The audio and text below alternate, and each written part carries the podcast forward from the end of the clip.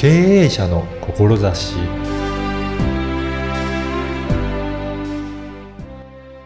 こんにちは、小ラボの岡田です。家を丸ごと相続した場合、あなたはどのように対応しますか？相続した家財など、多くの遺品がある場合、なかなか自分では対応できないですよね。今回は家財整理についてお話を伺いました。まずはインタビューをお聞きください。今回は家財整理の窓口、後藤ひかるさんにお話を伺いたいと思います。後藤さんよろしくお願いしますよ。ろしくお願いします。まずは、後藤さんのやってる事業内容をご説明いただけるでしょうか？はい。えー、家財整理という窓口という屋号でやらせていただいているんですが、はい。まあ簡単に言うと、えー遺品整理、うん。生前整理、うん。入居前のご整理ということで、はい。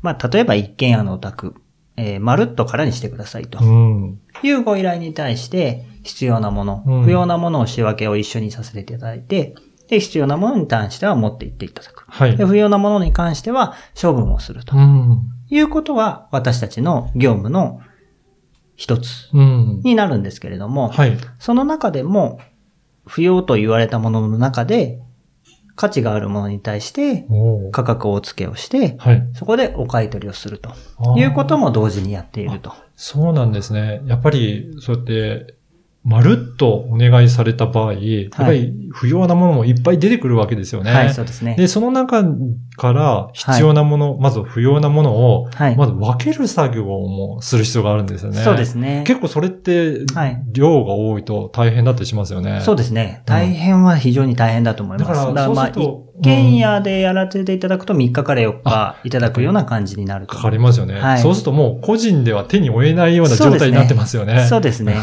そういう 場合が多いと思います。うん。それでもうどうしようもなくなってはい、ご依頼されるケースが結構あるということですかね。そうですねはいうんそれって、例えばどういったシチュエーションでご依頼されることがあるんですかね、いなんかそういったのってどういったえっ方が多いですか、と、私たちのパターンとしては2つあって、うん1つは相続関係の方々からのご紹介。はい。で、まあ、例えばですけれども、相続しましたと。うんでも、住む予定はありませんと。うん。まあ、なので、家を潰して、えー土地として売ると。はい。まあ、そのお家自体を売るという場合においても、家の中身というのははい、処理をしておかないと、はい。解体屋さんも入ってくれませんし、お宅にも入らないということになるので、うん動産について私たちが処理をすると。うんそういうことですね。それが一つ目のパターンですかね。あともう一つは、ははいい。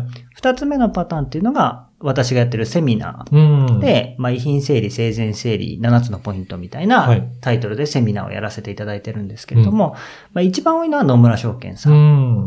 で、まあ、他金融機関だったりとか、ハウスメーカーさんとかでもやらせていただくことがあるんですけれども、はい。今年入って40回から50回ぐらいもうそういった、やらせていただいてると思うんですけ相当れども。な回数のセミナーされてるんですね。そうですね。はい。あの、そういう遺品整理の話が聞けるっていう場が世の中にほとんどないと。うんい。うことで結構たくさんのお客様、まあ、100人単位とかで来てくださるっていう場があって、はいそこでセミナーをさせていただいて、お客様からのご依頼が来るという二つのパターンが主になります。あの、そのセミナーに参加される方は、はい。どうなんでしょう？ご自身のためなのか、自分が、えー、という、相続する立場の方なのか、どっちの方が多いでしょうかね？9割5分は、うんえーご自身。あ、そうなんですね。はい。で、残り5分ぐらいが、うんえー相続をされた方。うん。で、今お困りの方。うん。で、まあ、まあ、例えばですけれども、時計との修理と同じようで、はい。止まらないと出さないんですね。そうなんですね。はい。まあ、なので、先々あると分かっていてうも、ん。自分ごとになっていないと興味を持たない。はい。なので、70代、80代、まあ、場合によっては60代のお客様がいらっしゃって、うんお話を聞いていただいて、うん、うん。いうことですね。やっぱり、もうそういう方たちはそろそろ相続のことも気になって自分の荷物どうなるんだろうっていうことが、やっぱり気になってくると、そういったセミナーがあれば、ちょっと知識として入れておいて、今後どうしなければいけないかっていうことをご相談されるっていうことなんですね。そうですね。うん。まあそもそもが遺品整理業者、うん。生前整理業者、家財整理業者っていうところがあるっていうこと自体もはい。あんまり認知がされてませんし、選ぼうにもどうやって選んだらいいかわかんないと。はい。いうところがありますので、何かおそらく頼まなきゃいけないんだけれども、どこに頼まんでいいかはわからないと。そうですね。で、周りでそういう業者を知ってる人もいないとはい。いう状況ですので、うん興味を持ってくださるとうんいうことになってるのかなと思います。確かにそうですよね。そういったことを利用する機会ってそうそうないですもんね。そうですね。うんだから何度も利用するわけではないので、はいどこがいいのかっていうことすら、なかなか判断つかないと思うので、はい。何かやっぱりそういったポイントをそのセミナーでは教えていただけるということですかね。そうですね。うんえっ、と、そもそもセミナーをやっている私なりの目的としては、うんお客様が整理しやすくななるようになるとうん、うん。いうこともそうですけれども、業界のことだったり、業者の選び方っていうところも知ってもらいたいなとああ、そうなんですね。いうふうに思っているので、うんえー業者の選び方のところで、うん。例えばですけれども、えー世の中でうん名の知れている業者がないというポイントが一つあって、うんで、先ほど申し上げていただいた通り、リピートがほとんどない。うんまあ、つまりは、評判が立ちづらいはい。構造になっていると。いうところで悪いことを考える業者さんも結構いますよねと。まあ、すべてがすべて悪い業者さんだとは全然思わないんですけど、っていう中で選び方のお話だったりとか、いうこともさせていただくとうんいう感じですね。ということですはい。あとはやっぱりもう一個のパターンの方で、はい。本当に実際に相続して、はいもうどうすればいいか困ったっていう、まさに迫った方がご依頼にはい。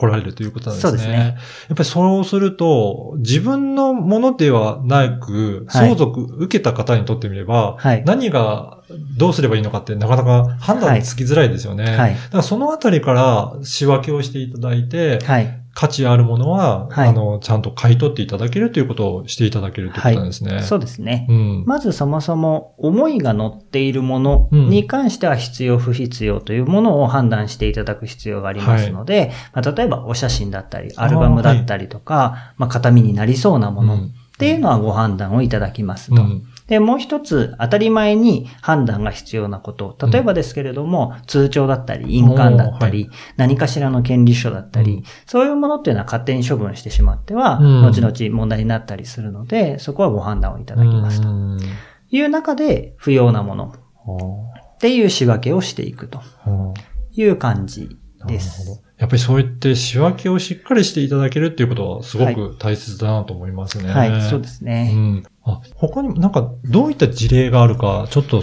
ご紹介いただけるでしょうか？はい、ありがとうございまます。あの、代表的な事例にはなるんですけれども、ある司法書士さんからご紹介をいただいたお話で、えーある一軒家はの整理をお願いしますというお話でしたい。。うん。で、経緯を申し上げると、その司法書士さんが他の遺品整理屋さんに事前に見積もりを取っていました。はい。で、その遺品整理屋さんは80万円で整理しまうす。で、ただ、買い取りは全然ありませんとはい。いう話があって、買い取り全然ないっていうのもね、とうんいうことで私たちに相見積もりをお願いしてくれました。はい。で、その到達は当然お客様はもう必要なものはもう引き取っていて、えーお客様が思う価値があると思うものも当然引き取っていましたと。はいまあ、なので残されているものは全て不要であるとうん。いうお客様の判断でしたと。はい。で、私たち伺わせていただいて。で、私たちがやることとしては、整理のお見積もりも当然させていただくんですけれども、私たちでやらせていただいているのが、無料で引き取るということと、お買い取りをするということを付属でやらせていただいています。で無料の引き取りってどういうことかというと、まあ、使用済みの食器だったりとか、はい。鍋類だったりとか、贈答品でいただくようなタオルとかグラスとかっていうものって、それだけでお買い取り金をお出しをするのは難しいんですけれども、倉庫に貯めておいて、5家庭、6家庭のものを集めてきて、一山で1000円みたいな。感じで売れるものではあるので、うん無料で引き取りますと。うん。で何がいいかというと、私たちの仕事の中で一番経費がかかるところが、不用品処分のところになるんですけれども、そのお引き取りするものは、不用品処分の費用のところからのけて差し上げられると。そうする当と処分の費用が下がってくるということですね。そうですねで当然、お買い取りさせていただくものというのも不用品ではないので、うん不用品処分のところからのけて差し上げられる。という形になりますと。で、私たちがお見積もりでお出しをしたのが62万円で整理しますとうん。いう金額でした。はい。まあ単純計算で言うと18万円分何らかしら、うんうん。えー不要品処分のところからのけて差し上げたという形になりますと。うんうんで、そこからお買い取りをさせていただくんですけれども、まあ、壺だったり、はいえー掛け軸だったりとか、まあ、音計だったりとか、何らかしら、えー価値があるものっていうのを、こう、たくさん集めてきて、うんで、まあ、積み上げてってという形になるんですが、まあ、40点から50点ぐらいお買い取りをして、48万円お買い取りでお戻しをした。お客様にお戻しをしたと。結構ありましたね。そうなんですねはいまあ、なので、もともと80万円かかるとうん思っていたものが、まず62万円になって、そこから48万円お買い取りでお戻しをしているので、実質14万円で終えられたと。はもう相当下がりましたね。そうですね、はっていう事例になりますと。はいまあ、なので、お買い取りがそれだけ多いということは、当然不用品処分のものっていうのは減っていくので、18万円も圧縮できたということになるんですけれども、はいまあ、これ聞いて、すべてのお客様が、い。うん。そんなうちにお買い取りできるものないよと。うんありますよね。そう言われますよね。はいいう話になるんですが、うんまあこれは確定的に言えることではないんですけれども、経験的うんに古くから住まわれているおう宅んだったとしたら、まあ大体掛け軸だったり骨董品だったり何らかしらお買い取りできるものっていうのがある場合がほとんどなので、はい。まあ経験値で言うと10万円から20万円ぐらいはお買い取りでお出しできる場合が多いと。うんまあ確かに48万円というのは多い例なんですけれども、10万円から20万円はお出しをできると。はい。いうパターンが多いですと。で、一般的な、えー遺品整理屋さんというのはお買い取りをしません。うん。まあ、なので安くやりますと言っても限界がある。なるほど。ですはい。ですが私たちは安くやりますということはしませんけれども、逆に別のお財布で10万円、うん20万円お戻ししますとうん。うん。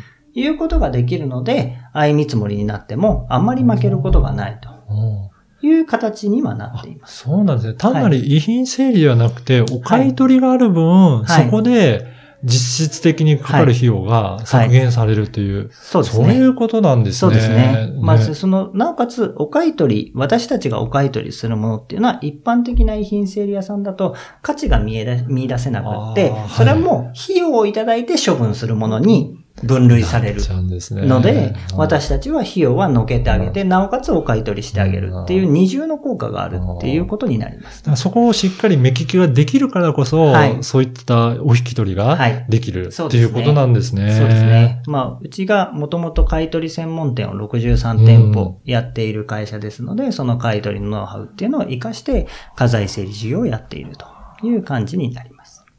あの、この番組は経営者の志という番組なんですが、はい後藤さんが今のえー事業をされている上で大切にしている思いの部分をちょっとおはい聞かせいただけるでしょうか？すみません。エピソードを先にお話をしてしまうんですけれども、はい私自身がおばのうん。家に今住んでるんですけれども、はいおばの家を整理しなければいけないというタイミングがありましたと。で、その時に、おばの家に、うん、フランス調のアンティーク家具みたいなものがあって、はい。家族で話していて、これはなんだか売れそうだね、とおいう話になりましたと。はい。で、これネオスタンダードに入る前の話なんですけれども、で、アンティーク家具屋さんに来ていただいて、はい。査定をしていただきましたと。ーうん。そしたら7万円で買い取りますとうん。言ってくれました。うん。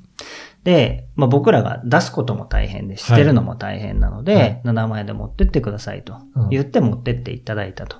で、後日家族で話していて、あのアンティーク家具はいくらで出品されたんだろうかというそれ興味ありますよね。はいはい。話になりました。はい。で、実際に業者のことを調べて、はい販売サイトを見つけて、で、その家具が出品されているのを見つけたんですけれども、80万円で出品をされてたんですね。なんか全然価格違いますね。で、まあもちろんはい私たちがアンティーク家具を売れるわけではないので、価値を提供はしてくれているんですけれども、思った以上に価格の差があるというか、そうですね。いうところでちょっと残念な気持ちにやっぱりなったんですね。うん。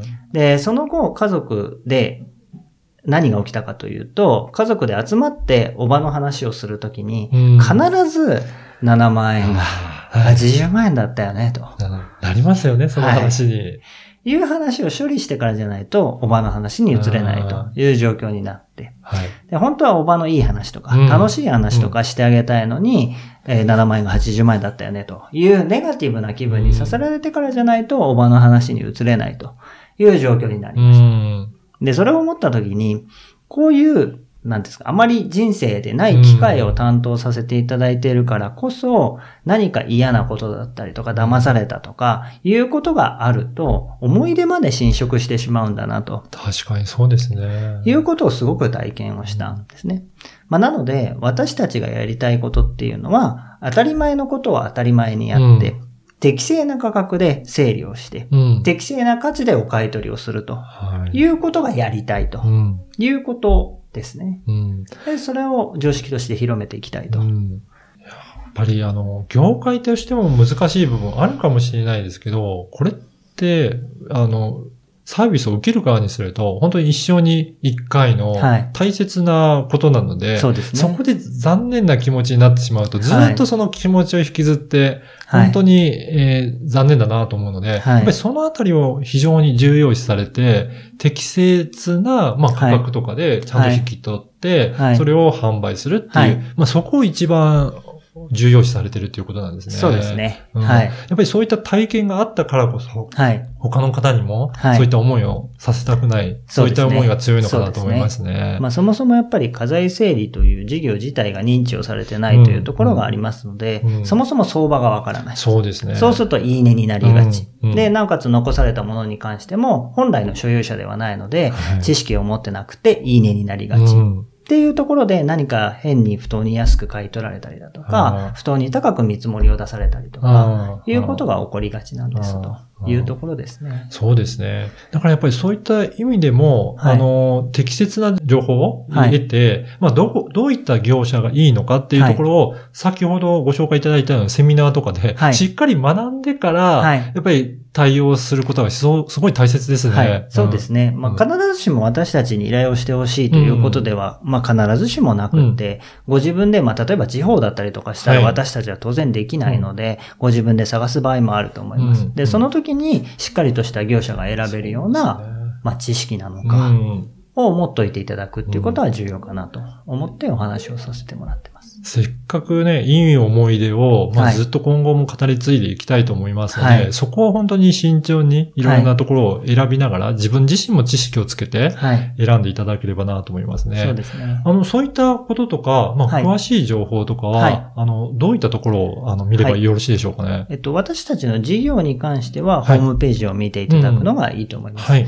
で、セミナー情報を、うんえっと、ホームページでアップしているというわけではありませんので、まあ、主に野村証券さんでやってる場合が多いので、もし、お近くの野村証券さんがあったら、はい。あの、火災整理の窓口の後藤さんのセミナーを受けたいんだけどと言っていただければ、どこかしら何、いつかの、えーセミナーを案内をしてくれるということはあると思います。結構、セミナーもはい。頻繁にされてるっていうことなんですよね。そうですね。うん。まあ、週1は言い過ぎかもしれないですけど、あ。まあ、多い時は週2、週あ。3、少ない時でも2週間に1遍ぐらいはあやらせていただいているというか。じゃあちょっと、そこも問い合わせていただければ、はいそういったセミナーに参加することもできるということですね。はいはい。ぜひ、あの、興味ある、もしくは、そういったことでちょっと不安があるという方は、はいお問い合わせいただければな、というふうに思いますので、そうですね。はい。よろしくお願いいたします。はい。今回は、えー、家財整理の窓口、後藤ひかるさんにお話を伺いました。どうもありがとうございましたありがとうご。ざいました。いかがだったでしょうか？後藤さんは遺品整理で嫌な思いをされたからこそ遺族の思い出を大切にしたいという大きな志がありました。それは決して特別なことではなく当たり前のことを当たり前にやるとおっしゃっていましたが業界として厳しい状況にある中なかなか当たり前のことをやるのは難しいんじゃないかなと感じました。家族の思いを大切にされている後藤さんのセミナーにも、ぜひ参加してみてください。